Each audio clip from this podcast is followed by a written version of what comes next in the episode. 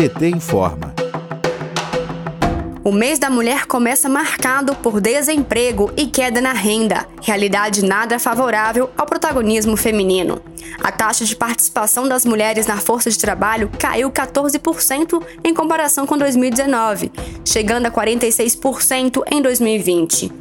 O aprofundamento do desemprego é agravado pelas desigualdades sociais. Com a pandemia do coronavírus, o número de desempregadas aumentou.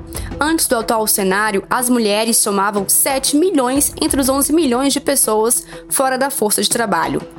Este cenário piorou por causa do fim do auxílio emergencial em dezembro do ano passado e pode se agravar com a redução do auxílio de 600 para 250 reais, de acordo com previsão do atual governo. Para Anne Moura, secretária nacional de mulheres do PT, o governo de Bolsonaro penaliza ainda mais as mulheres por sua ação desastrosa frente à crise sanitária brasileira. Vamos ouvir. As mulheres são as mais penalizadas com a crise sanitária e econômica que estamos vivendo.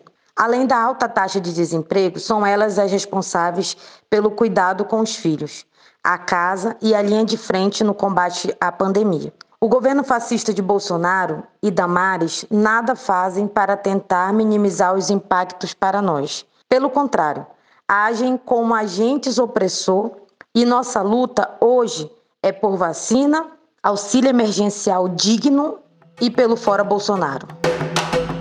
De Brasília, Thaisa Vitória para a Rádio PT.